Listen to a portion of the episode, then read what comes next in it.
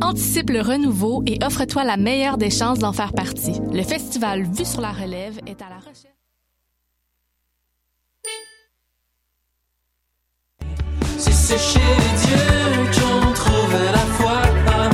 Salut, c'est Valence. Vous écoutez shot.ca.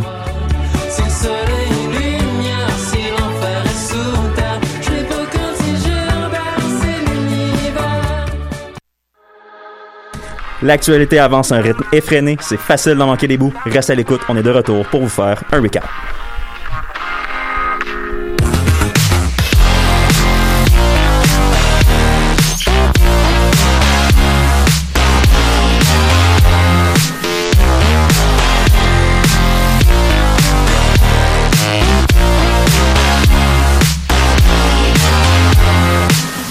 Bonjour à vous, bienvenue au recap de choc.ca du 27 septembre 2021. Cette semaine, Tim Giroir qui, qui anime. On est accompagné de Daphné, Nico, Louis et Manon. Vous allez bien tout le monde? Oui. Ça va bien. J'espère que j'ai allumé le bon micro. C'est bon. Oui, oui, je pense, On que s'entend oui. bien, je Louis. pense qu'on est correct. Équipe complète cette semaine, ça fait du bien. On est Ouais, tous c'est ça que autour. j'allais dire, équipe complète. C'est excellent. Euh, on va commencer l'émission tout de suite parce qu'on a beaucoup de choses à aborder et comme à l'habitude depuis un an et demi, COVID-19 au Québec, j'ai une bonne nouvelle. Ah. La quatrième vague semble vouloir s'essouffler parce que la tendance est à la baisse. On a 519 cas aujourd'hui, la moyenne sur 7 jours est de 680. C'est environ 100 de moins en moyenne par rapport à la semaine passée ou au pic qu'on a eu il y a une dizaine de jours. C'est quand même bon. Ça fait du bien d'entendre ça. Oui, parce que le système de santé, lui, ah, il- les effets de la, du pic sont encore dans le système de santé. On a 299 personnes qui sont hospitalisées, dont 95 aux soins intensifs. Pourquoi est-ce que la vague s'estompe? Ben, probablement à cause de la vaccination qui est assez élevée. 77, virgule- Grâce. Grâce, oui. Pardon, je joue avec les mots. Oui, merci Manon. Mais c'est bien. Euh, 77,8% de la population a reçu au moins une dose de vaccin. La deuxième dose, est- on est à 73,2%.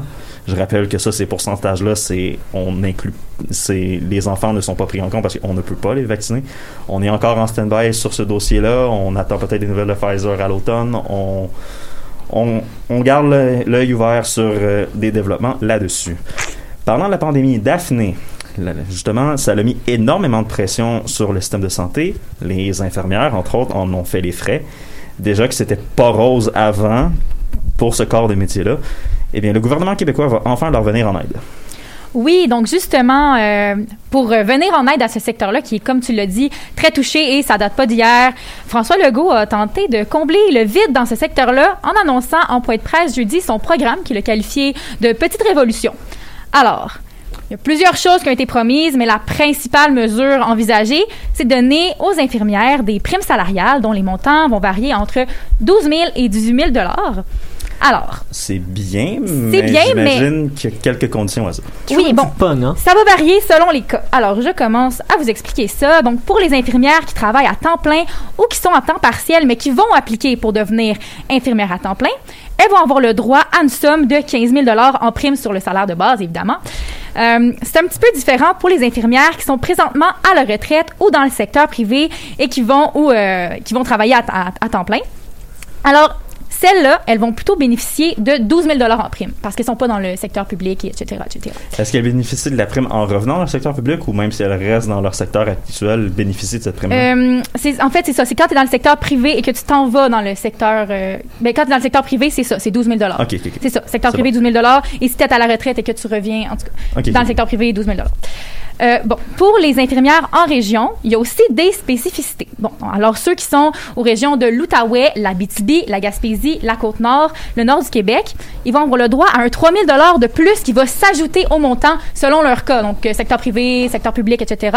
Donc, 3 000 de plus, justement, en raison du fait qu'ils sont en région. Euh, et pour ce qui est de donner les montants, alors le deux tiers des montants va être donné tout de suite aux infirmières et le reste, ils vont l'avoir dans un an. Donc, il va falloir attendre un petit peu. Ok, bon, c'est bien, mais j'ai pas l'impression que c'était le nœud du problème des revendications des infirmières. Mais- On entend souvent parler de travail, de temps supplémentaire obligatoire. Je vais y revenir. Est-ce que le gouvernement veut faire de quoi avec ça? Ben, je vais je vais y revenir, mais euh, justement, l'argent c'est pas la seule chose que M. Legault veut changer pour ajouter des cordes à son arc euh, dans le recrutement du personnel. Il veut aussi engager environ 3000 adjoints administratifs qui vont libérer les infirmières pour qu'elles puissent laisser de côté la paperasse, vraiment se concentrer sur les soins. Donc, elles auraient une tâche en moins parce que le plan de M. Legault, c'est vraiment d'attirer des gens dans le milieu pour que ensuite il y a comme une réorganisation du travail qui va permettre l'arrêt des heures obligatoires. Bon, c'est vraiment pas parfait comme solution. Je vais y revenir, mais en ce moment, là, ce qu'on sait, c'est qu'on est à 60 d'employés qui travaillent à temps plein. Et euh, pour permettre d'obtenir des horaires plus stables, le but, ça serait d'augmenter à 75 Mais on le sait, le succès de ces mesures-là, c'est vraiment très incertain. Il y a plusieurs raisons à ça. Déjà, faut prévoir qu'il y a environ 7500 soignants qui vont devoir quitter le milieu le 15 octobre à cause des vaccins. Alors, ça, ça, ajoute à la pénurie. Ça fait encore plus de postes à combler pour cet automne. Et le secteur aussi n'est pas du tout convaincu par, euh, par le succès. Donc déjà, Nancy Bédard, qui est la présidente interprofessionnelle de la santé du Québec, par exemple, elle s'est exprimée à la presse en rapportant a plusieurs infirmières qui avaient justement mentionné que c'était pas l'argent, comme tu l'as mentionné, c'est pas l'argent qui les a fait, qui leur a fait quitter le milieu des soins infirmiers, parce que hum, c'est vraiment des améliorations des conditions de travail qui va leur permettre de revenir à leur ancien poste. Oui, 15 000 c'est un gros montant, mais la plupart des infirmières soulignent que leur santé mentale vaut plus que ça. Mais surtout, est-ce que c'est assez 15 000 Ben voilà, c'est ça. Et aussi, le- le- les infirmières doivent reprendre confiance dans le réseau de la santé parce que ça fait des années qu'on leur promet des meilleures conditions, on leur dit oui, ça va bien aller, etc. Mais il n'y a jamais rien qui est fait de, concret d'après ce que je peux constater là. Donc, euh, encore une fois, d'après Nancy Bédard, c'est vraiment une déception des infirmières de voir ces annonces-là parce que comme tu l'as dit, Tim, eh, ça répond pas, ça répond pas à la demande qui est de justement diminuer concrètement déjà les euh, le temps supplémentaire obligatoire et tout ce que ça fait dans le fond les mesures, c'est d'encourager les infirmières à reprendre un travail à temps plein. Ce que plusieurs n'ont visiblement pas l'intention de faire. Notons aussi d'ailleurs quand on parle de la prime de 15 000 quelque, quelque chose qui est beaucoup ressorti. Pour ceux d'entre vous qui travaillent dans le réseau de la santé, vous le savez probablement déjà, mais les primes dans le monde de la santé sont souvent des mirages. Oui, oui, le fond n'est pas changé. C'est vraiment juste une, une, une mesure qui vise à encourager les gens de reprendre la trava- le travail. Et là, on espère qu'avec cette prime-là, les gens vont rapidement s'encourager et que euh, on va, on va vivre euh, beaucoup moins de, de, de, de, surcharge et, de, et de manque de travailleurs. Mais en fait, euh, je, je ne pense pas que les infirmières vont croire à cette annonce-là et vont, ils vont se lancer dans le, dans le réseau de la santé. Là. Ils vont retourner à leur poste ou vont reprendre plus d'heures. Ça a été une des grosses problématiques avec le système de la santé. Beaucoup, et là c'est une, pré- une prévision, dépendant, beaucoup des infirmières qui vont prendre cette prime de 15 000 vont probablement devoir la rembourser ou ne pas totalement la recevoir. Parce Oui. que, Mm. selon, de, de ce que j'ai vu, il y avait beaucoup de conditions complexes pour recevoir ce 15 000 et c'est pas nécessairement facile pour le, le commun des mortels. Non, c'est ça. C'est c'est une annonce qui est un petit peu. euh, quand tu lis les grandes lignes, tu dis ah on essaie de faire quelque chose, mais quand tu fouilles un petit Ouais. peu, euh, il y a anguille sous roche. Le problème est pris à l'envers. C'est que s'il y avait des mesures concrètes qui diraient, OK, on enlève les heures de supplémentaires ou on accepte, au contraire, on va les prendre, les heures de travail euh, à temps partiel, peut-être que là, ça pourrait justement favoriser. Si on dit aux personnes qui sont déjà à la retraite, on va accepter certaines heures de votre part, même si c'est pas du temps plein, je, pense que peut-être si on prenait le problème dans, dans cette optique-là et d'accepter tout le monde qui désire prêter main forte au lieu de simplement favoriser ceux qui veulent être à temps plein, peut-être qu'on aurait plus de main-d'œuvre et on aurait, on aurait moins de, de blocage dans le, dans le système de la santé. Juste faire des horaires sur 12 heures au lieu de garder des 8 heures qui ont aucun sens aussi, ça serait peut-être une autre piste de solution selon ce que Oui. j'ai pu comprendre. Notez aussi que pour beaucoup de ces primes-là, il faut ne pas prendre une journée de congé en 5 ans de travail. Ça n'a pas de bon sens. Non, non, mais c'est ça. Les, Ce qui est à peu près impossible pour la plupart, en fait. J'ose dire la- tout le monde. Ben normalement un infirmière en 5 ans si tu pognes aucune maladie qui soit grippe, rhume ou peu importe euh, t'es t'es un divin premièrement miracle. puis ouais c'est un miracle exactement puis t'es une infirmière, tu veux pas aller travailler quand t'es malade, tu vas toucher les patients. C'est ça le combat qu'on mène Exact, depuis oui. le début de la pandémie. On va pas, ah, euh, parce que c'est pas le COVID, euh, t'es malade, mais tu peux venir travailler pareil. Ça fonctionne pas. C'est un Non, non. non-sens. C'est- mais ça, c'est un des problèmes qu'on a eu avec le COVID. C'est comme s'il n'y avait plus rien d'autre qui était important que le, que euh, le COVID, alors que il reste toujours des gens qui, qui sont atteints de d'autres choses. Il reste des maladies dangereuses. Les gens sont quand même en danger. Parfois, on Ben, a il besoin des les cancers. Les cancers, reste, oui. Et les cancers, on a eu des problèmes à ce niveau-là. Il y a beaucoup de qui ont été retardées, justement, à Ouais. raison de la COVID-19. C'est sûr que c'est un combat commun, mais quand même, les personnes qui ont des cancers en ont, et c'est dangereux. Leur vie est en danger au même titre. Mais on, on- on l'a vraiment vu, les lacunes.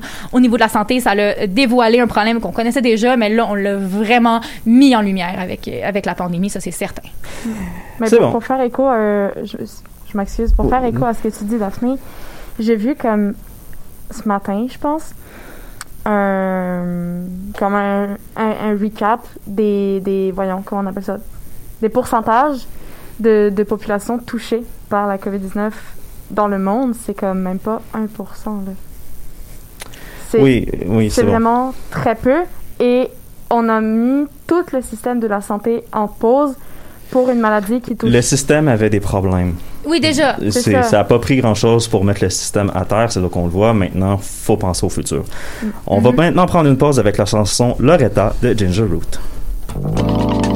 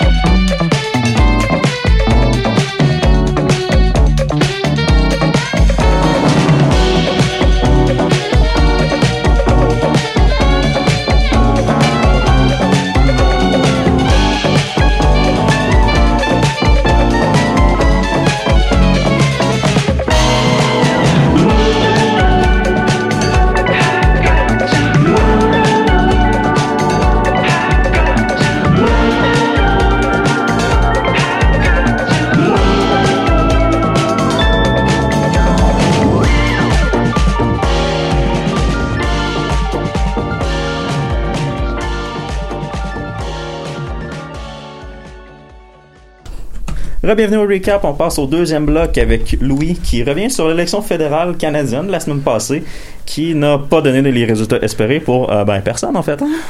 Non, vraiment, tout le monde est déçu. Euh, on a vécu toute une gamme de sentiments depuis une semaine, plus spécifiquement euh, de l'ennui suivi de confusion. Peu importe, on a finalement le résultat du scrutin et c'est exactement les mêmes que depuis l'é- l'élection de 2019. À peu près. Hein, a- À des détails très Ouais. près. Des élections inutiles et dommageables, c'était le titre de mon article. c'était environ ça. Inutile peut-être, mais J'irais même pas jusqu'à dire inutile, mais ça, c'est une autre histoire. Ben, c'est ce que les politiciens à qui j'ai parlé m'ont dit, donc euh, je rapportais. les résultats par contre sont importants parce que même si on dirait que rien n'a changé, Mhm. il y a beaucoup de choses qui changent avec ces résultats-là. Donc, j'ai hâte d'entendre ça. Les libéraux de Justin Trudeau se retrouvent à 158 sièges, 119 pour les conservateurs. En troisième, on a le Bloc québécois avec 34 députés, le NPD avec 25 places et le Parti vert avec un mignon nombre de 2. Ouch. Très ouch, on n'a même pas encore parlé des votes. Petite blague facile, mais le Parti populaire du Canada devrait peut-être changer son nom parce que Maxime Bernier n'a pas réussi à faire élire ne serait-ce qu'un seul député. Sérieusement, Non, mais il a quand même fait mal à certains endroits. est-il si impopulaire que ça? C'est donc à ces résultats qu'on va s'intéresser aujourd'hui. Il y a un impact sur la scène politique canadienne et sachez que quand personne gagne, ça veut dire que pas mal tout le monde perd. Ouais. Notre première personne euh, sur qui on va s'intéresser, c'est notre grand vainqueur. Grand? Grand. Est-ce que je peux dire grand vainqueur? Je sais pas. Ben, ça dépend de. Justin Trudeau. Est-ce que, est-ce Justin pas. Trudeau est plus grand que six pieds? Oh, oh, tu, tu euh, vas là en Tim? 2021. Si on parle dans ce sens-là, Tim, est-ce que tu es en train de dire que toutes les personnes en dessous de 6 pieds, toi y compris, sont petites? J'ai jamais dit que j'étais grand. Donc, notre vainqueur, Justin Trudeau. En tant que tel, sa position ne semble pas s'être vraiment réduite, avec des gains très modestes. 159 députés à la place des 157 de 2019. Cependant, si on pense au but que les libéraux voulaient, qui était de déclencher, en déclenchant des, élec- des élections surprises, c'est pas exactement une victoire. Le rêve, c'était d'avoir un gouvernement majoritaire. Et ce rêve-là s'est effondré lundi. Le gouvernement libéral canadien vient donc de dépenser près de 600-620 millions de dollars pour se retrouver à la case départ. Et ça, c'est sans mentionner la grogne générale de plus de la moitié de la population qui n'a pas voté pour lui, et même celle qui a voté pour lui. Beaucoup estiment que le règne de M. Trudeau prendra probablement fin avec ce troisième mandat. Et on va noter aussi qu'il a décidé de garder sa promesse de réformer le système électoral pour donner plus de représentation au vote populaire. Considérant le fait qu'il a encore perdu le vote populaire, ça risque d'être encore une promesse ratée qui va lui faire mal plus tard. Et qu'en est-il de son adversaire? Je pense que c'est pire. Aaron O'Toole? Bien, regardons ses résultats. C'est pas full brillant non plus. Une perte de deux sièges depuis 2019. Le pari conservateur d'essayer de se recentrer semble avoir fait mal au parti. Pensez, pensez d'ailleurs que s'il n'y avait pas eu de parti populaire pour récolter presque un million de votes extrémistes, ces votes auraient bien pu donner l'avantage nécessaire aux conservateurs. Peut-être, mais est-ce que les gens qui ont voté populaire votaient habituellement? Ça, c'est la question que tout le monde se pose. C'est une excellente question qui, ça, j'espère qu'on aura des résultats et c'est pour ça que ce serait le fun d'avoir d'ailleurs plus de recherches sur les gens qui votent. C'est quoi la fréquence à laquelle ces gens-là votent? Exactement. Je serais très intéressé de voir c'est quoi, est-ce que la, la base de chaque parti vote d'une façon assez reliable, si je peux prendre Ouais, l'expression anglaise. Façon fiable. Le parti devra continuer dans sa position d'opposition. Et pour ce qui est du futur d'Erin O'Toole comme chef du parti, je sais pas si je suis d'accord avec tous les experts qui disent que sa position de chef est finie. Ben, ça dépend qui tu écoutes. C'est l'aile qui est socialement conservatrice veut le voir partir dehors parce qu'il considère que c'est un échec, mais tous les députés d'Atlantique et québécois qui ont vu le pourcentage de vote des conservateurs augmenter, des gains au Québec, des gains en Atlantique, le pari des Renault n'était pas complètement manqué, mais là, c'est les conservateurs qui vont devoir se regarder dans le miroir à savoir qu'est-ce qu'ils veulent réellement. Donc, pour être honnête avec vous, moi, j'ai aucune d'idée qu'est-ce qui va advenir de la position d'O'Toole. Effectivement. D'un point, on pourrait dire que vu qu'il n'a pas été capable de gagner, il prendra le même chemin qu'Andrew Scheer il y a deux ans. Il sera mis dehors à la première occasion. Mais considérant le fait qu'il n'a aucune opposition vraiment forte dans le parti, qui est d'ailleurs en train de vivre une sorte de crise d'identité et qu'il n'a été que leader pour quelques mois, on verra bien. Pour ce qui est du NPD, les choses sont encore moins sûres que pour les deux autres adversaires. Malgré un résultat de vote pas dégueu de 3 millions de personnes à peu près, le nouveau Parti démocratique se retrouve avec seulement 25 chaises. Pour ce qui est d'être la balance du pouvoir, c'est peine perdue pour le NPD. C'est suffisant, mais c'est pas nécessairement bon. Comparer ça aux 111 ou 40 sièges que, Thomas, que hum, Jack Layton et Thomas Mulcair avaient eu, Non, c'est sûr. c'est pas fou. À 25, ce sera pas assez pour trancher dans une décision gouvernementale sans compromettre à- et faire équipe avec soit le bloc ou les libéraux. Ce qui est toujours une chose beaucoup plus dure à, faire qu'à dire. Pour la position de chef de Jagmeet Singh, les choses sont encore bien plus cor- corsées. Malgré le fait qu'il semble être un politicien semblant honnête et populaire, parmi la population générale, les votes, démo- les votes démontrent qu'il n'est juste pas capable d'atteindre les chiffres des anciens chefs comme Jack Layton, justement. Et cette défaite de popularité, elle s'est vue au Québec, où encore une fois le NPD s'est fait dévorer par les libéraux dans Montréal et par le Bloc dans les régions. On pourrait d'ailleurs pas mal dire la même chose pour le Bloc québécois qui ne fait aucun gain significatif depuis 2019. Yves-François Blanchet avait dit vouloir au moins 40 sièges dans le Québec. Échec. Il a fait 34, ce qui est quand même moins que prévu. Mais c'est quand même notable, je dirais. C'est quand même, euh, je veux dire... C'est pas mauvais. Au niveau du vote populaire, il se place beaucoup moins haut que le NPD. Sauf que comparez ça au Bloc québécois d'il y a deux élections qui avait quatre députés, Non, c'est ça. C'est- définitivement mieux. que- Les choses sont quand même pas si mal pour le parti du Bloc. Ah non, après la déconfiture de 2011, on a passé par Mario, Mario Beaulieu, euh, Martine Ouellette, maintenant Blanchet. Au niveau politique, ils ont réussi à se rebâtir. Donc si on s'intéresse au Bloc, le Bloc ne va pas si mal. Mais si on s'intéresse à son chef, en 2021, est-ce que Yves-François Blanchet va survivre aux multiples accusations d'inconduite sexuelle après une campagne moyenne? À voir. J'ai mes doutes. J'ai mes doutes, mais d'un autre côté, euh, les agré- ces allégations-là traînent depuis tellement longtemps. Je comprends pas pourquoi la pression n'a pas été mise avant que l'élection soit déclenchée et durant tout le long du processus qu'il est là. Je veux dire, c'est. Disons que j'ai trouvé. C'est peut-être un petit peu pas correct ce que je vais dire, là, mais j'ai trouvé ça plutôt performatif de. Ah oui, rappelez-vous qu'il était accusé à Ouais, littéralement la journée de l'élection. C'est typique de... Non, mais c'est typique de faire ça. là. Je veux dire, tu ressors euh, les passés des gens... euh, Non, mais c'est. En tout cas, c'est une autre histoire. Reste à voir si ça va le suivre et ça va avoir, ça va J'espère avoir l'impact que que, oui. ça aurait sur plein d'autres politi- plein J'espère que oui, politiques. mais il faut continuer la pression, Mhm. justement. Par but de synthèse, on va vite, vite, vite passer sur Anna Paul, la chef du Parti vert, qui a eu... Ex-chef, elle a démissionné aujourd'hui. C'est vrai, et quand j'avais commencé cette chronique plus tôt ce matin, j'avais écrit chef du. Parti vert. Il s'en passe des choses très rapidement. 20 Tu minutes vois, plus tard, il Elle faut toujours revoir ses nouvelles. Ah ouais, elle- Deux elle, minutes euh, avant d'entrer en onde. Elle a dit qu'elle la avait plus la force. du Parti ouais. vert a eu une élection, élection totalement désastreuse et vient de quitter cette position-là plus tôt dans la journée. Est-ce que le Parti vert survivra aux prochaines élections un parti qui avait une, une euh, plateforme totalement basée sur l'environnement, alors que maintenant toutes les partis, à part le PPC, ont une plateforme environnementale et qui est pas exactement capable et que le Parti vert n'est pas exactement capable de situer où est-ce qu'ils veulent être dans la gauche Ça va être difficile. les votes, les votes en général démontrent qu'avec moins de 350 000 votes, Ça regarde mal. ça regarde très mal. Et là, on va aller dans la partie un peu plus touchy de la discussion. Les gens de l'aile plus droite. La seule personne qui a vraiment eu une victoire, c'est Maxime Bernier. Ouais. Mais pourtant, il n'a pas gagné aucun siège. Il n'a donc pas de pouvoir politique. Pas maintenant.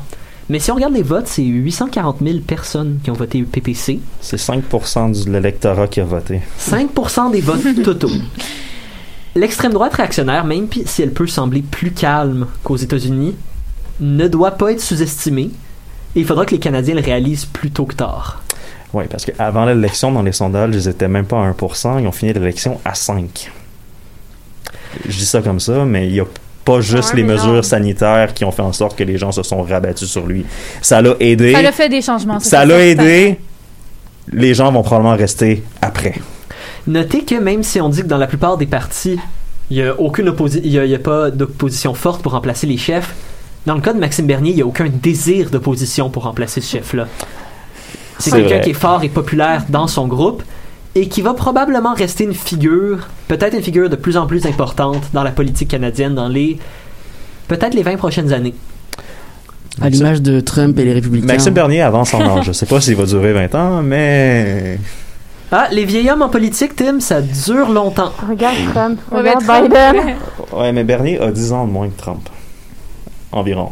Donc, Ben, c'est justement. ben, Reste à voir. Bernier c'est pas a vrai. aussi beaucoup plus de- beaucoup plus d'expérience politique. c'est vrai. Mentionnons en dernier notre autre perdant qui ne participait même pas aux élections, François Legault. Ouais. Juste avant que le jour du scrutin arrive, celui-ci a recommandé aux Québécois de se méfier de Justin Trudeau et qu'il serait mieux qu'il y ait un parti conservateur minoritaire à la tête du pays. Aïe, aïe, aïe, aïe, aïe. En plus de Mais quelle briser, gaffe! en plus de briser une règle non écrite des premiers ministres provinciaux, c'est un pari coûteux qu'il perd. Avez-vous déjà envoyé un message méchant sur votre boss pour ensuite réaliser que vous l'avez envoyé à votre boss? N- Non, Mais non. le, le pire, Non, c'est souvent, je rédige le message sur mon boss et je lui envoie à lui directement. Ouais, mais le, Ouais, mais le- imagine que ton boss c'est le premier ministre du Canada. ouais, mais le pire, c'est qu'en plus, il a pas essayé le lendemain de dire, ah, j'aurais, je regrette mes, mes mots. Il a dit, ah, j'aurais, je recommencerai Ah si non, c'était à mais- refaire. Ça, ça d'une certaine façon, je peux le respecter par contre. Ben oui. Ben, il- moins, il tient ses positions. Non, c'est ça. Oui, Assumer mais- ses positions, puis ne pas Oui, passer pour une mais- girouette, c'est une bonne qualité à avoir en politique. Je, je sais pas dans C'est ce juste cas-ci. plate que ça soit pour un si mauvais hot take. C'est ça. Exactement. je C'est juste dans- ça. Dans ce cas-ci, je sais pas. Il me semble qu'il aurait pu dire, je, je pense que j'ai parlé trop rapidement. Ça, ça- dans un cas comme celui-là, peut-être qu'il aurait mieux valu euh, qu'il revienne sur ses mots. Bah, des fois, quand tu prends une mauvaise décision, Des fois, mieux vaut rester sur cette mauvaise décision qu'en faire deux mauvaises. Ben, Exactement. Mais oui, pour ce mais- qui était d'être une mauvaise décision qui va avoir un impact fort, je suis curieux de voir qu'est-ce que le, qu'est-ce que les relations Québec-Canada vont devenir. Quand le premier ministre provincial a ouvertement dit qu'il n'aimait pas le premier ministre canadien et qu'il préférait que quelqu'un d'autre gagne à l'élection, est-ce que les Québécois vont devoir y goûter? Aucune idée. Reste C'est une histoire à suivre.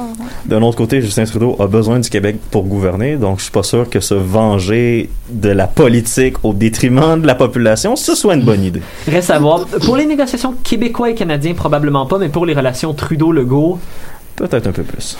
les choses ont changé. Peut-être un peu plus. Merci beaucoup, Louis, pour la chronique. On va passer à Nicolas, qui a suivi pour nous une autre élection, cette fois-ci en Allemagne, Ouais. où Angela Merkel tirera sa révérence lors de la formation du, pro- du prochain gouvernement. Pardon, on va acheter des voyelles. Ouais, que d'élections aujourd'hui, que d'élections. Alors ça vous a peut-être échappé euh, parce que c'est loin, parce que ça nous concerne pas forcément. Mais hier se sont tenues les élections fédérales allemandes. C'est un peu comme au Canada, mais en Allemagne. Euh, sur les 60 Merci Nico pour cette description. de rien. Sur les 60,4 millions d'électeurs attendus aux urnes ce dimanche 26 septembre 2021, près de 77% d'entre eux se sont déplacés. Alors ça peut être un chiffre qui paraît élevé, mais c'est beaucoup moins que les élections de 2017 euh, qui, est- qui avaient apporté plus de personnes aux urnes. Alors après 15 ans... et- Quand 77% c'est un bas chiffre, c'est quand même pas mal. c'est, c'est- ça peut nous paraître très très bon. Mais alors Canada, j'ai- c'est quoi, c'est 58, je crois? 52, 59? Au Canada, on touche à peu près tout le temps autour du 50%. hein. Non, non, mais cette fois-ci en particulier, c'était plus bas que les autres. C'était euh, plus bas que 60. Bref, c'était très Mais mauvais. dans tous les cas, peu importe l'élection, c'est un très bon chiffre, 77%, mais c'est en baisse.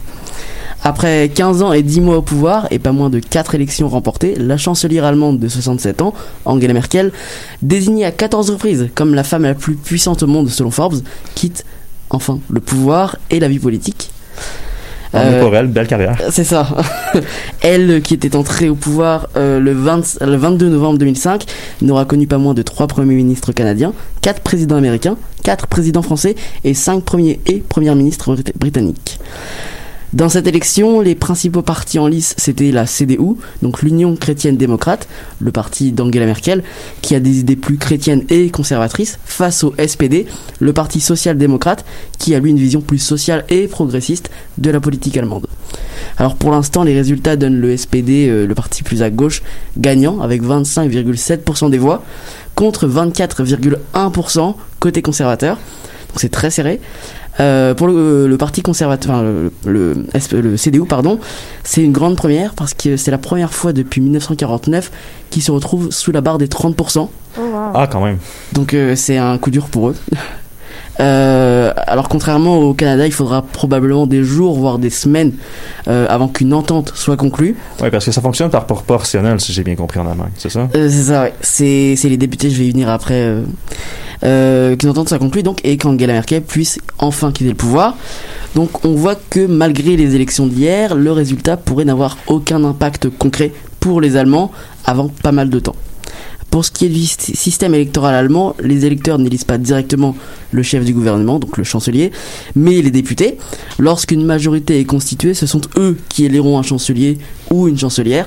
Bon, en l'occurrence, cette année, ce sera plus un chancelier, parce qu'on a d'un côté le représentant du SPD, Olaf Scholz, donc qui est donné avec 25,7% des voix, et de l'autre, à avoir l'image d'un bonhomme de neige. Pardon. Oh my god. et le représentant de la CDU, Armin Laschet. Donc Olaf euh, Scholz, ça va être long maintenant pour toi. Olaf Scholz était clairement favori des sondages d'opinion. Euh, pour vous donner un ordre d'idée, 43% des Allemands estiment qu'Olaf Scholz, euh, donc le chef du SPD, doit devenir le prochain chancelier de la première économie européenne, donc l'Allemagne. Euh, malheureusement, cette année, la majorité risque d'être compliquée à constituer, car elle doit réunir trois partis. C'est du jamais vu, encore une fois, depuis les années 50 et c'est principalement dû à la, à la division plus forte du suffrage, une plus forte division euh, au niveau des votes. Euh, selon les informations qu'on possède actuellement, plusieurs solutions sont possibles. La première et la plus plausible euh, serait que le SPD, donc le parti en tête, s'allie avec les Verts et les libéraux. Euh, donc les Verts sont, arri- sont arrivés avec 14,8%. Les, les libéraux, un parti plus de droite, a recueilli quant à lui 11,5%. Euh, en face, si les conservateurs reviennent en tête, ils seraient également amenés à gouverner avec les Verts et le FPD, donc le, le parti des libéraux. Mais l'hypothèse d'un gouvernement où les conservateurs seraient en tête est relativement écartée. Pour vous donner une idée, lors des dernières élections fédérales euh, allemandes, donc en septembre 2017, les négociations pour une alliance avaient duré jusqu'en février 2018. Donc entre Ah. septembre 2017 et février 2018. Ah, c'est Donc assez ça long. peut prendre vraiment du temps. Euh, dans un premier temps, Angela Merkel avait tenté d'allier le Parti vert à sa cause, mais elle a finalement été contrainte de se rapprocher du SPD, donc le parti qui est donné en tête des suffrages cette année et surtout le parti d'opposition. Ah, Ça fait mal. Euh, le célèbre magazine allemand Der Spiegel parle d'une partie de poker qui commence en rapport à tous les échanges, toutes les discussions à venir entre chaque camp dans l'objectif de former un- une coalition qui leur permettra donc d'obtenir une majorité de sièges au Parlement. Et ces discussions ne se sont pas faites attendre puisqu'elles ont commencé dès ce lundi matin. Euh, les directions des différents partis euh, susceptibles d'entrer dans une future coalition euh, se sont réunies à Berlin pour donner des indications sur les alliances qu'elles envisagent dans les prochaines semaines. Donc, évidemment, et comme dit précédemment, il n'y a pas de grande surprise ni pardon, ni pour le SPD, ni pour la CDU, euh, puisqu'ils espèrent l'un et l'autre euh, ne pas avoir à s'allier euh, ensemble ouais, donc euh, logique. Et le cœur des deux partis, donc progressistes comme conservateurs, penche pour les Verts et les libéraux. Mais vous imaginez bien qu'avant les discussions, il y a eu des réactions, oui. évidemment. Donc Olaf Scholz, le chef du SPD, s'est exprimé, dès dimanche soir euh, en se disant très heureux du résultat, donc celui qui a 25,7% des voix. Il a dit Les Allemands ont décidé de nous donner un bon score, c'est un énorme succès. Ce dont je suis certain, c'est que nombre de nos, nos concitoyens ont voté pour nous car ils veulent une alternance, car ils veulent que le chancelier du pays soit Olaf Scholz. Fin de citation. Mais détrompez-vous, tout n'est pas rose avec lui. C'est quand même assez euh, bold comme euh, phrase à dire quand tu vas remplacer Angela Merkel. Ça, ça, il faut le faire. hein. Ça, ça- prend de la confiance en soi. C'est ça. Il faut que ce soit moi. Euh, mais donc, détrompez-vous parce que tout n'est pas parfait avec lui. Plusieurs affaires ont déjà entaché sa carrière politique. D'abord au niveau local, puisqu'il a été maire de la ville de Hambourg entre 2011 et 2018, euh, où il a été impliqué dans une affaire de fraude euh, faisant perdre 30 milliards d'euros au gouvernement fédéral. Ah, euh, en, en raison de, c'est bien de le placer comme leader d'une formation politique majeure. de la première économie européenne, je le rappelle. Waouh. Et plus récemment, à l'échelle nationale, euh, Olaf Scholz a été rattrapé par un scandale de blanchiment d'argent impliquant son ministère, donc le ministère des Finances et de la Justice. Décidément, avec l'argent, il a un petit problème. Euh, des Il a déjà perdu 30 milliards au pays. Pourquoi on l'a mis en charge de la finance exactement? Malheureusement, euh. Euh, donc des perquisitions ont eu lieu euh, au cours du mois de septembre dans son ministère. Alors autre salle, autre ambiance, du côté de la CDU, Armin Laschet, qui a donc 24,1% des voix, parlait de résultats qui ne sont pas satisfaisant, mais il a refusé de reconnaître sa défaite face à son rival social-démocrate. Donc après Trump s'est lâché. Décidément, c'est quoi cette fâcheuse tendance à ne pas reconnaître sa défaite? Je ne sais pas. Ben, sachant qu'il faut que tu t'allies avec les deux autres partis, euh, 24 plus euh, 17 plus... tu sais, Si tu réussis à convaincre les autres de t'allier à toi, les autres vont quand même rester à 26 C'est- C'est ça. Tu vas former un gouvernement quand même. Donc, je- dans, une, dans un système proportionnel, je peux comprendre de dire que c'est pas satisfaisant, mais on va travailler avec les autres, voir qu'est-ce qu'on peut faire. Ça, Garder des relations quand même euh, Cordial avec tout le monde. C'est ça. Exactement. Donc il a aussi dit nous avons reçu un mandat clair de nos électeurs. Une voix à notre parti, c'est une voix claire contre un gouvernement de gauche. C'est pourquoi nous allons tout faire pour former un gouvernement. Fin de citation encore une fois. Donc euh, il est déterminé, hein. il, y croit. Est-ce que tout faire implique l'AFD ou non? Le... Le parti d'extrême droite allemand. Ah, j'ai pas cette information. Ok. On espère que non. On espère. Euh, le seul point commun donc entre les deux principaux partis, c'est qu'ils se sont entendus à former un nouveau gouvernement d'ici à Noël, peu importe qui en sort gagnant. Pourquoi l'objectif de Noël? Tout simplement parce que l'Allemagne organise en 2022 le G7, donc le sommet annuel des 7 pays les plus puissants au monde, incluant le Canada. C'est donc une situation assez tendue dont on devrait connaître le, dénou- le dénouement d'ici quelques semaines. En attendant, Angela Merkel reste au pouvoir et ça, c'est déjà une bonne nouvelle. Merci beaucoup Nicolas pour ce tour, du- ce tour d'horizon allemand. Pardon. On va prendre une petite pause avec Polaroids de Émile Proux.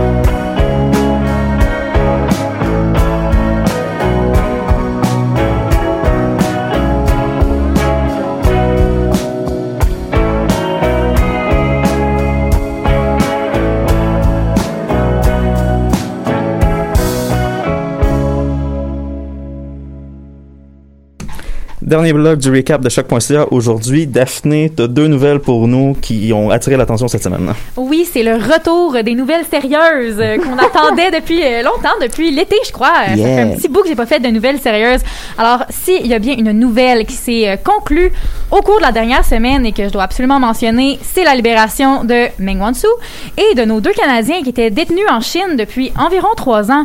Alors, euh, pour résumer brièvement là, à ceux qui sont un petit peu moins au fait de cette fameuse affaire-là qu'on appelait l'affaire Huawei, euh, tout a commencé en 2018 quand les États-Unis ont demandé au Canada d'arrêter pour eux Meng Wanzhou qui se trouvait euh, à ce moment-là à, l'aéroport de Vancouver. Euh, elle aurait, d'après les États-Unis, menti pour contourner des sanctions américa- américaines contre l'Iran, fait entrave à la justice et comploté pour frauder des institutions bancaires. Alors, comme on détenait Meng Wanzhou, eh bien, la Chine a décidé d'arrêter Michael, Michael Kovrig, Kovrig oui, et Michael Spaver. Ça, Ok, c'est un- mais dans la défense de Meng Wanzhou de seconde, là, Mhm. qui n'a pas déjà menti à la douane puis dit qu'il n'y avait pas Ah. d'orange dans sa voiture? Écoute, bon, je pense qu'il y, a- il y a quand même une petite nuance. dossier est un petit peu plus compliqué que ça. Exactement. Mais bon, bref, euh, les Cana- le Canada a quand même dénoncé hein, euh, l'arrestation de Michael Kovrig et Michael Spaver parce que on, ne- on dou- on doutait de la légitimité de leur arrestation, mais la Chine a donné le prétexte que les deux hommes étaient soupçonnés d'activités qui menaceraient apparemment la sécurité nationale. Par d'espionnage industriel, entre autres. Ah, bon. Et voilà. Et le Canada a euh, quand même, malgré ça, euh, débuté en 2019 la procédure d'extradition de Meng Wanzhou vers les États-Unis. Sauf que, bon, finalement, toutes les procédures ont été abandonnées le 24 septembre 2021 parce que Meng Wanzhou et la justice des États-Unis ont finalement établi un accord de réparation pour que Mme Wanzhou rentre chez elle sous certaines conditions. Et donc, euh, dès la, la libération de la chinoise, nos Canadiens ont été libérés le 25 septembre. Alors, le chat sort du sac. Le, le- le Canada n'a même pas eu le temps d'officialiser la fin de la procédure d'extradition, que Et les voilà. deux Canadiens étaient dans l'avion Le en chat sort retour. du sac, comme on dit. Ouais, voilà. Non, disons que. On, Bon. on se doute que les. Disons que le Canada était pris dans une guerre de Mhm, coq entre les États-Unis et la Chine et Mhm. que le seul pays qui a vraiment tenu ses obligations légales, même si on passe un petit peu pour des fous, c'est le Canada. Mais. Oui. ça, c'est une autre Et histoire. tu ne veux pas être entre les États-Unis et la Chine, honnêtement. Non. Tu ne veux pas être Ah entre non, ces deux-là. Exactement. Mais bon, sinon, une nouvelle euh, qui change un peu. Et donc, euh, on a eu une deuxième marche pour le climat. Oui, Oui. ça, c'est intéressant. Mhm. Alors, euh, vendredi, le 24 euh, septembre, c'était euh, donc le, le deuxième événement qui a marqué la semaine et un peu plus de, je dirais, les étudiants euh, ont été marqués parce qu'on a annulé nos cours, mais euh, c'était la, la deuxième marche qui se déroulait à Montréal pour l'occasion du mouvement euh, mon- mondial Friday for the Future, dont font partie 80 pays et qui a rassemblé entre 10 000, ah ben, au- ici à Montréal, entre 10 000 à 15 000 participants qui étaient masqués pour la plupart, je tiens à le préciser, hein, parce que des fois dans les manifestations, on a Pandémie. tendance Pandémie, exactement. Alors, euh, la marche a débuté au pied du monument euh, à, à Westmount euh, et se sont rendus devant les bureaux de la GRC. L'objectif derrière cette deuxième manifestation-là pour le climat, c'était d'augmenter les objectifs climatiques des gouvernements, mais aussi l'atteinte de la carboneutralité d'ici 2030 et d'autres enjeux qui avaient en lien avec euh, la justice climatique. Alors, c'est ce qui conclut euh, pour moi, pour mon millimélo aujourd'hui. Euh, J'ai hâte d'entendre, Manon, les, les nouvelles, euh, peut-être. As-tu as trouvé des nouvelles euh, d'espace euh, Avant toute chose- Avant toute chose, Mhm. il me semble que Tim a une dernière chose à ajouter. Je parlais de sport un peu. Ah, OK. Ah, excusez-moi, excusez-moi. On est dû pour du sport. Excusez-moi. Un petit peu, parce que les camps d'entraînement dans la Ligue nationale ont commencé cette dernière semaine. Puis je vais faire un retour un petit peu plus général, mais aussi je vais parler du Canadien de Montréal qui, a- qui va débuter sa saison prochainement après s'être incliné en finale de la Coupe Stanley l'an dernier face au puissant Lightning de Tampa Bay. Je, le dis tout de suite, le visage de l'équipe va changer la saison prochaine. Premièrement, le capitaine de l'équipe, Shea Weber, ratera toute la prochaine saison dû à de nombreuses blessures non spécifiées. On parle même que sa carrière est compromise. On ne sait pas s'il va chausser les patins de nouveau pour le Canadien. Le meilleur centre défensif de l'équipe l'an dernier, Philippe Dano, a quitté l'équipe pour se joindre aux Kings de Los Angeles à 33 millions pour 6 ans. On comprend le joueur et on lui souhaite la meilleure des chances sous le soleil californien. Le jeune joueur de centre, Jesperi Kotkaniemi, notre troisième choix au total en 2018, lui est parti chez les Hurricanes de la Caroline après avoir signé une offre hostile de 6,1 millions de dollars pour un an que le Canadien a bien sûr pas égalisé parce que ben, Kotkaniemi ne vaut pas ça présentement. C'est une triste fin d'association avec le jeune joueur prometteur. On lui souhaite de réussir euh, avec la Caroline, même si ça nous ferait mal en tant que partisans du Canadien. Euh, pour, les, pour ce qui est des vétérans, Corey Perry, Eric Stahl et Thomas Tatar ne sont plus avec l'équipe. On va revamper l'attaque un petit peu. Maintenant, on va parler, à la place de parler de départ, on va parler des arrivées. Hein. Ça serait peut-être un petit peu important de savoir qui, qui va enfiler l'uniforme euh, du Canadien On cette a-tu assez saison. de chauffeurs de Zamboni pour l'équipe? Ben oui, hein. amplement et même des joueurs relativement intéressants. On note la venue du défenseur David Savard et des attaquants Mike Hoffman qui est blessé, qui va rater le début de la saison et Christian Devorak qui lui va avoir le double de pallier la perte défensive de Dano et le petit peu offensif de Dano et Kokaniemi. Christian, Christian Dvorak est quand même un très très bon joueur de centre. On, on lui souhaite une bonne saison. Mathieu Perrault, Chris Weidman, défenseur, et Cédric Paquette ont aussi rejoint le tricolore. Et on note aussi le retour sur la glace de Jonathan Drouin, qui avait quitté l'an dernier après des raisons personnelles, qu'on a appris qui étaient notamment de l'anxiété de performance et de l'insomnie chronique. Euh, jouer deux matchs en deux soirs sans avoir dormi 48 heures avant, euh, on comprend pourquoi les performances de Drouin n'étaient C'était illégal. je comprends ça. était inégal. On lui souhaite que sa santé tienne, que sa santé mentale euh, qu'il se soit rétablie maintenant qu'il a identifié le problème. On est de tout cœur avec lui. Est-ce que tu penses, Tim, que le Canadien a une chance cette année? Le Canadien a toujours une chance. On Chaque équipe a une chance au hockey. C'est très Oui. J'adore ton optimisme. Non, c'est pas optimiste, c'est très égal c'est vrai. C'est que le Canadien a pas a pas la meilleure équipe de la ligue sur papier, mais ça joue sur la glace. Puis jusqu'à preuve du contraire, les éléments importants de l'équipe sont encore là. T'sais, le futur de l'équipe est encore là. Nick Suzuki est encore là. Cole Caulfield est encore là. Alexander Romanov est encore là. On a quand même une équipe intéressante sur papier. Maintenant, à savoir si on va faire les séries, euh, je réponds à cette question-là en novembre, peut-être même juste à Noël. Parfait. Ailleurs dans la Ligue nationale, ce qui va retenir l'attention, qui retient l'attention présentement dans tous les camps d'entraînement, c'est l'absence de certains joueurs importants dans deux équipes en particulier. Brady Kachuk est absent du camp des sénateurs d'Ottawa et Elias Peterson et Quinn Hughes et Canucks Vancouver ne sont pas là. Pourquoi? Ils n'ont pas de contrat. Les jeunes joueurs qui sont joueurs autonomes avec restriction n'ont pas signé parce qu'ils méritent une bonne augmentation de salaire. On parle de trois vedettes dans la Ligue nationale. Mais le cap salarial fait en sorte que leur directeur général doit jongler avec leur avec les contrats, avec l'argent qu'on peut leur donner, et c'est très très compliqué. La date limite, c'est sûr qu'on aimerait les avoir sur la glace pour ces équipes-là le plus tôt possible. La date limite, 1er décembre. Si ces joueurs-là n'ont pas signé d'ici le 1er décembre, ils ne peuvent pas jouer cette saison dans la Ligue nationale. Ce serait une perte énorme pour ces deux équipes-là. Maintenant, on va terminer en beauté l'émission du recap avec Manon. T'as quelques nouvelles insolites pour nous? Manon, as-tu des nouvelles de l'espace? Comme tu avais dit que tu allais chercher ou t'en as pas trouvé? les- Non, j'en ai pas Ah, trouvé. dommage. Qui cru? Il n'y a rien qui se passe en espace. Mais on Ouais, attend hein. toujours le. Il n'y a pas d'extraterrestre. on attend toujours la présence du recap euh, au prochain projet de SpaceX. On entend toujours. je leur ai boy. envoyé un courriel. J'attends, là.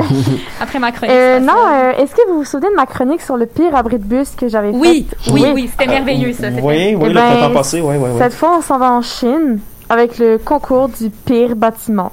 Oh, wow. Le pire bâtiment en Chine. Ah, ouais, Ok. toujours le. Pire bâtiment au monde ou Pour en nous Chine? sur- Non, en Chine. Ok. En Chine. Et C'est quand même pas très très bon, mais bon. C'est environ 90 bâtisses qui concourent cette année et il y a déjà 30 000 internautes qui ont pu voter. Mais ça s'arrête pas là. Parce que maintenant, c'est un groupe d'experts qui va aller voter et juger ces bâtiments-là. C'est vraiment Je suis un peu contre ça, honnêtement. Attends, ça- Manon, l'arrêt de bus, c'est qui qui avait décidé le pire arrêt de bus là, qui était comme vraiment C'est- C'est les Internautes. ça. C'est les C'est internautes C'est vrai, ok, ça c'est les internautes, ok, excusez-moi. Donc là, il y a des internautes plus des experts. Donc il y a des architectes, tout ça. C'est vraiment pris au sérieux comme concours. Effectivement. Euh, il va y avoir des critiques également. Au total, c'est neuf critères qui sont pris en compte pour juger de si le bâtiment est plus moche qu'un autre. Et euh, avec tous ces, ces votes-là, ils vont faire comme une moyenne. Et c'est 10 bâtiments qui vont être choisis à la fin de l'année pour dire Ah ben vous, vous êtes les 10 plus moches. Qu'est-ce qui va arriver à ces bâtiments-là? Euh, cure de Ils vont être rénovation. Alors, démolition. Non, il me euh, semble que euh, de ce que j'ai cru comprendre de l'article, ces concours-là sont en fait une, un moyen pour la Chine de savoir quels bâtiments doivent être refaits. Ah, ok, c'est ah, ça. fait que quand tu gagnes le premier prix, en gros, c'est que ton ingénieur était pas super bon ou... Non, ça, ça veut juste dire Que on doit maintenant mettre de l'argent dans ton Mhm. bâtiment parce qu'il faut C'est le ça. rénover parce qu'on C'est l'a ça. laissé Ouais. dépérir. C'est ça. C'est plus ça que ça veut dire. C'est c'est plus, euh, c'est plus dans ce sens-là. Ensuite, bonne, bonne nouvelle, je pense. Euh, mardi 21 septembre dernier, une équipe de paléontologues a trouvé des ossements de dinosaures dans l'état du Montana. Ah, c'est bien. Et quand je dis ossements, je parle de ossements avec un S au pluriel parce qu'ils ont trouvé au total des ossements de quatre dinosaures différents. Oh, Oh. Ça, c'est frapper de l'or dans le monde Ça, de la paléto. euh, ça, Ouais, ouais, dans, dans l'archéologie, c'est. Au total, ils ont trouvé une hanche de théropode, une hanche ainsi qu'une jambe de dinosaure à bec de canard, le bassin, une griffe d'orteil et un membre d'un autre théropode, mais également le crâne et d'autres ossements d'un tricératops. C'était jour de chance. Oh, wow, un Donc là, tricératops. euh, puis je tiens quand même à préciser que les recherches ont commencé seulement au mois de juillet et que Ah. c'est des recherches qui vont durer environ un an. Oh, fait genre trois On leur souhaite de trouver Ouais. encore beaucoup plus C'est euh, ça, de. ça. Tu sais, je me dis, euh, en quelques mois, ils ont déjà trouvé tout ça. Qu'est-ce que ça va être au bout d'un an, là? Ils ont le vent On- dans les voiles. Ouais. Je pense que cette semaine, c'est un petit peu ma semaine des nouvelles insolites françaises parce que les trois Ah. dernières nouvelles insolites euh, sont reliées à la France. La France. Euh, on commence avec Noé. Noé, ce n'est pas un coq. Ah, Euh, ah ouais. C'est un petit garçon de 7 ans dans l'Oise et euh, Noé est fan de la royauté britannique. Mais quand je vous dis fan, là, c'est que il connaît tout sur la royauté. C'est bien, c'est une passion comme une autre. Et euh, lorsque le prince Philippe est décédé au mois d'avril dernier, Noé a décidé d'envoyer une lettre de condoléances à la reine. Ah, c'est bien. C'est mignon. Cute. Oui, c'est- peux nous la lire? Alors, je vais la lire tantôt. Oh. Trois mois et demi plus tard, euh, Noé a reçu une réponse. Ah, Oh. ça, c'est encore mieux. Donc, on s'entend que c'était quand même un courrier très, très formel. Il y avait une photo du prince Philippe, tout ça. Mais Noé était très content et sa lettre était quand même cute à lui parce que il, il disait que, genre, il apprenait l'anglais, qu'il était fan de la Oh. royauté puis qu'il voulait aller en voyage pour rencontrer la reine Elisabeth. Mais si c'est une c'est motivation bien, pour apprendre l'anglais, je trouve que c'est bien. Non, c'est bien. Donc, euh, Ouais, c'est ça. Il- je pense que, ben, il avait signé sa lettre en disant Je vous embrasse, reine Elisabeth II. Oh. C'est Donc, bien. J'aime pas les enfants, mais là, je trouve que c'était quand même une petite attention euh, pas mal cute. Oui, Manon et les enfants, ça fait deux. Non. Euh, je continue sur ma lancée. Ce week-end, il y avait le Salon international de la restauration, de l'hôtellerie et de l'alimentation qui s'est tenu à Lyon, en France. Et à cette occasion, deux pizzaiolos ont essayé d'obtenir le record de la pizza avec le plus de fromage. Avec le. Il y a un Ah. moment dans notre vie où on devrait pas se demander est-ce qu'on peut le faire, mais plutôt est-ce qu'on devrait le faire? Ouais, ouais, c'est une citation qui vient de Jurassic Park, ça. Yann Malcolm, on- Oui. les gens. Oui. C'était pas une 4 fromages, c'était une 1000 fromages. Aïe, aïe, aïe. Oui. Why? Pourquoi? Oui, Euh, je vous préviens dès le début, j'ai malheureusement pas réussi à savoir s'ils avaient ou non réussi à atteindre leur objectif de battre le record du monde, mais reste que Probablement pas, si c'est le cas. Reste que euh, avant samedi, le record du monde était de 257 variétés de fromage sur une même pizza. wow. Je pense que tu manges une part de ta pizza, T'as mangé pour une semaine. plein là. Moi, je pourrais Et- plus, moi, je pourrais pas manger ça. Ça a l'air de genre Ah la oui. pizza la plus confuse au monde. Ouais, ouais, ouais. Mais ça là, doit, là, c'est ça. ça comme doit ce que- goûter n'importe quoi, ça ne peut pas fonctionner. En Ah, tout cas, sure. comme ce que disait Nico, euh, ce- samedi après-midi, François Robin et Julien Serry ont tenté de réaliser une pizza avec 1000 fromages. C'était pas une blague, ok. Non, non, c'était pas une blague, c'était Ah. vrai. Quelqu'un appelle la police immédiatement, arrêtez ces hommes. Pour ma dernière nouvelle, j'ai une petite question avant. Est-ce que vous connaissez Sophie la girafe? Oui. Euh, non. D'où ça? C'est Je c'est pense un dessin animé avec ça, français, non, c'est pas un dessin animé français, c'est comme une petite figurine. Peluche, ouais, peluche en silicone, c'est pas vraiment une peluche là. C'est pas la mascotte de, de- des jouets Toys R Us ou je me trompe des oui, girafes là? je pense que je Ça sais de quoi tu parles. J'ai la mauvaise Oui. girafe. Mais en tout cas, quand tu euh, appuies sur le ventre de Sophie la girafe, ça fait poète poète. Voilà, c'est vraiment drôle, ça plaît énormément aux enfants. Ok, c'est Eh ben- un jouet emblématique français. En plastique, là. Emblématique bien, euh, français. Ouais, ouais. Eh bien, ouais. Sophie a fait son entrée au musée Grévin de Paris. Sophie est en cire maintenant. C'est-à-dire que, à l'occasion des 60 ans de Sophie l'année dernière, le Ah, musée et les créateurs de la girafe ont convenu d'une idée de statue. Ils ont mis un an pour confectionner cette statue qui fait 1m70. C'est plus grand que moi. plus grand Oh, wow! Ah ouais. C'est plus grand que moi, là. Et, C'est euh, à peu près ta taille, Nico, hein? Clairement, avec euh, un peu plus. C'est encore pas sûr qu'il gagne. en 1,70, fait. oui, c'est, ça nous arrive au nez à peu près. C'est bon. Ouais, c'est ça. Euh, Sophie, par contre, elle est pas faite en cire, au contraire de la tradition du musée, mais elle est faite en silicone pour mieux reproduire la texture Ah. initiale du jouet.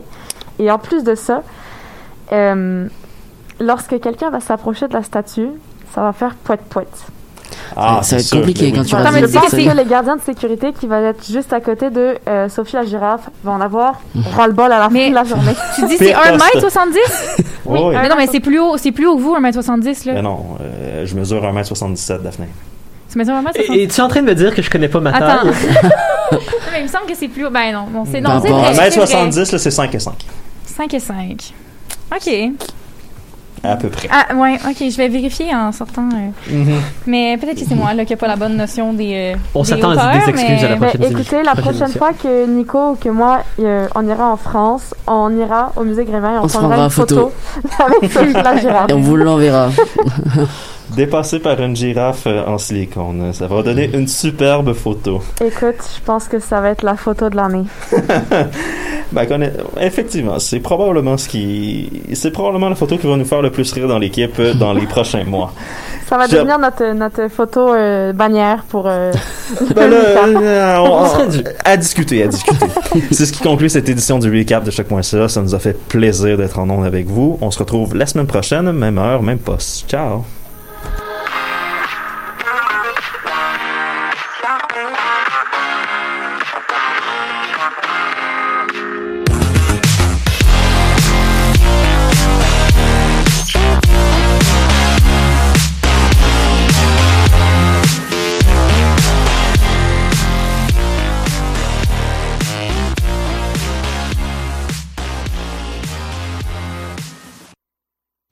Le renouveau et offre-toi la meilleure des chances d'en faire partie. Le festival Vue sur la relève est à la recherche des talents encore cachés qui donneront au Québec culturel de demain sa couleur. Tu œuvres professionnellement dans l'une des disciplines des arts de la scène, comme Lydia Kipinski, Evelyne de la Chenelière et de nombreux autres avant eux. Ne manque pas la chance d'embarquer dans une expérience déterminante pour l'avancement de ta carrière en foulant les planches du festival en mai prochain. Propose ton projet en ligne jusqu'au 31 octobre à vuesurlarelève.com.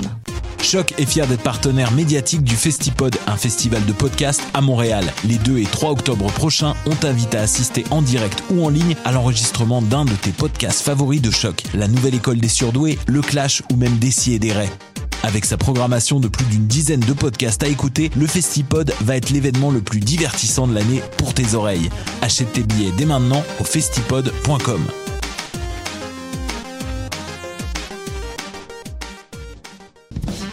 Cet automne, Love Jazz vous donne rendez-vous du 30 septembre au 9 octobre prochain. Découvrez le meilleur du jazz d'ici lors de cette 22e édition qui se tiendra en salle et devant public. Au menu, 18 concerts regroupant plus de 85 musiciens. Découvrez la relève lors de notre série 5 à 7 Apérof et profitez des tarifs étudiants pour assister à nos grandes soirées afin d'y entendre les incontournables du jazz. Pour tous les détails, visitez lovefestivalдejazz.com. Love Jazz, ça se passe du 30 septembre au 9 octobre prochain à Montréal.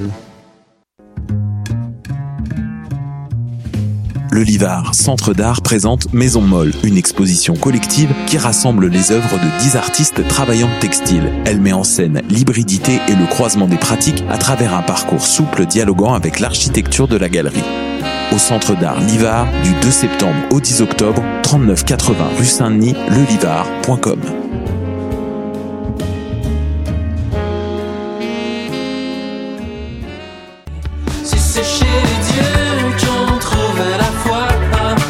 Salut, c'est Valence. Vous écoutez choc.ca.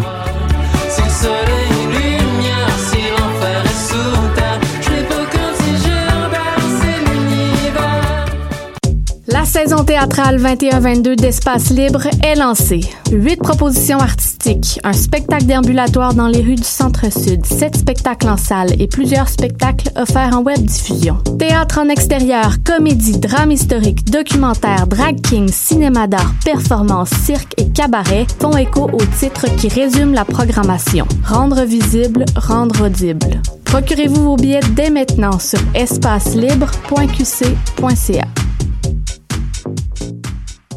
Les scènes de musique alternative du Québec lancent leur campagne de promotion qui vise à soutenir les salles de spectacles indépendants en vous proposant une programmation estivale diversifiée et électrisante avec des noms tels que Fred Fortin, Sonny Duval, Mara Tremblay, Bon Enfant et bien d'autres. Encouragez vos artistes préférés et venez vibrer à nouveau au rythme de leur musique tout en supportant la relance de toute une industrie et ce, en toute sécurité. Consultez notre calendrier de programmation sur le site www.branchez-vous-sur-les-smack.ca et restez à l'affût de tous les événements présentés par nos salles jusqu'à la fin décembre. Branchez-vous sur les Smack dès maintenant. Ready.